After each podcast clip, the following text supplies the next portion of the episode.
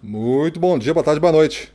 Seja muito bem-vindo a mais esse podcast Dicas de Vendas. Eu sou Gustavo Campos e falo para o canal Ressignificando Vendas. E no episódio de hoje, nós vamos dar continuidade à nossa série Como fazer uma apresentação de impacto que gera vendas com o episódio Checklist. Com o episódio Checklist. Então vamos lá. Uh, se você costuma fazer muita visita e para clientes novos, principalmente, né, que tenham a necessidade de estar tá conhecendo sempre a sua empresa, você e tudo mais, ou você está sempre é, sendo responsável pelo lançamento de novos produtos e de novas propostas de mix né, para aqueles clientes que já lhe compram, tudo é novidade. Então, desta forma, Desta forma, você pode fazer bom uso do checklist. E o checklist não é um check... checklist. O que é um checklist? Né? É uma lista de itens que você é, deve cumprir para que aquela etapa seja bem vencida. Então, por exemplo, um bem simples assim para quem usa equipamentos para fazer suas apresentações, né? Tem gente que é, entenda a diversidade de pessoas que estão na nossa lista. Tem pessoas que usam equipamentos, né? Computador, é, usam é, data show, telão, essas coisas todas, né? Então a gente tem que ter aí um checklist para antes da apresentação, para bater tudo isso. Então eu uso muito, por exemplo, um checklist que diz lá, né? É, o computador, eu estou levando cabo de força, eu estou levando adaptadores para conectar é, diferentes cabos no cliente, caso precise. Eu tenho um pendrive com apresentação, caso dê alguma coisa no computador e não funcione lá, eu tenho um pendrive para salvar a apresentação, um backup. Eu tenho meu passador de slides com bateria extra, caso falte a bateria na hora para fazer a apresentação. É, projetor, tá com cabo certo, tá adaptador. É, qual é a, a, HDMI que tu tem, qual é, a, a final, qual é o final aí que tu tem de, de cabo, para que eu entenda o que eu vou precisar levar. Microfone, tem microfone, tem bateria extra, vamos testar o som antes. Som, né? Tá funcionando? Iluminação, tá funcionando? Água.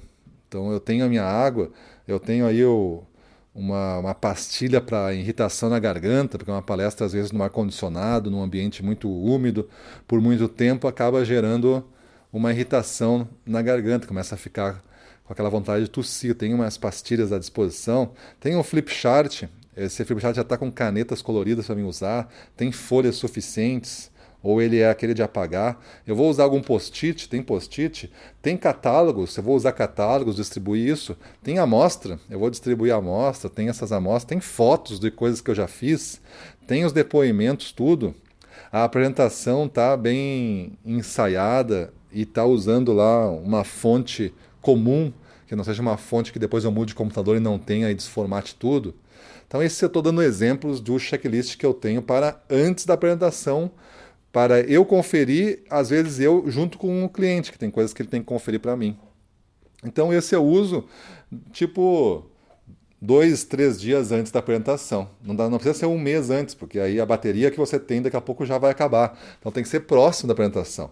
Mas também não pode ser meia hora antes, porque se não tiver alguma coisa é uma correria para resolver. Então tem que ser um tempo antes. Aí você resolve. Coisas do cliente você pode inclusive passar uma lista para ele uma semana antes, para ele já ficar se preparando para resolver isso daí.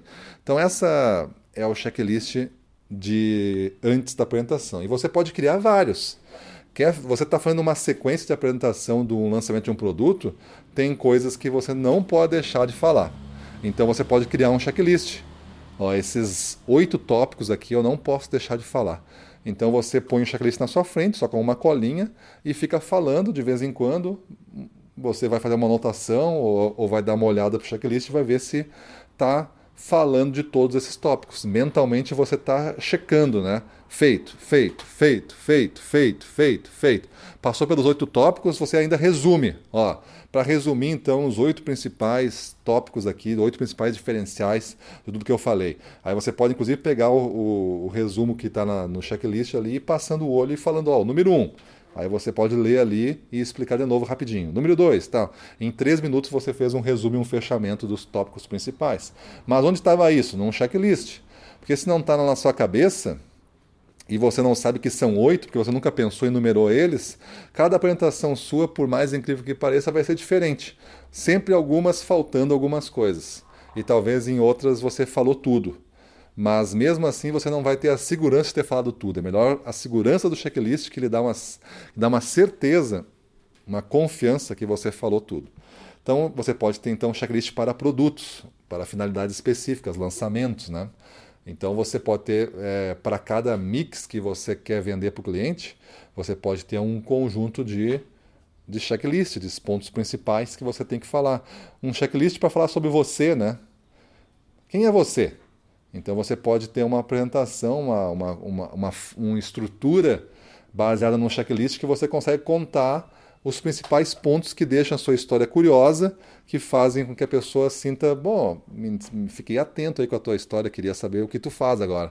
Então a pessoa entendeu a tua história e você tem um checklist lá de 10 pontos para contar ela. Se você acha importante dizer que você nasceu no ano de tal, na cidade de tal, você coloca no checklist, data de nascimento local. Mas se não tem a ver isso, aí você não precisa botar. Você vai escolher, né? Você vai fazer o filme de acordo com o que você está pensando. E esses checklists ajudam muito quando você faz isso toda vez, para nunca esquecer, né? Imagina aquele checklist de apresentação que eu tenho.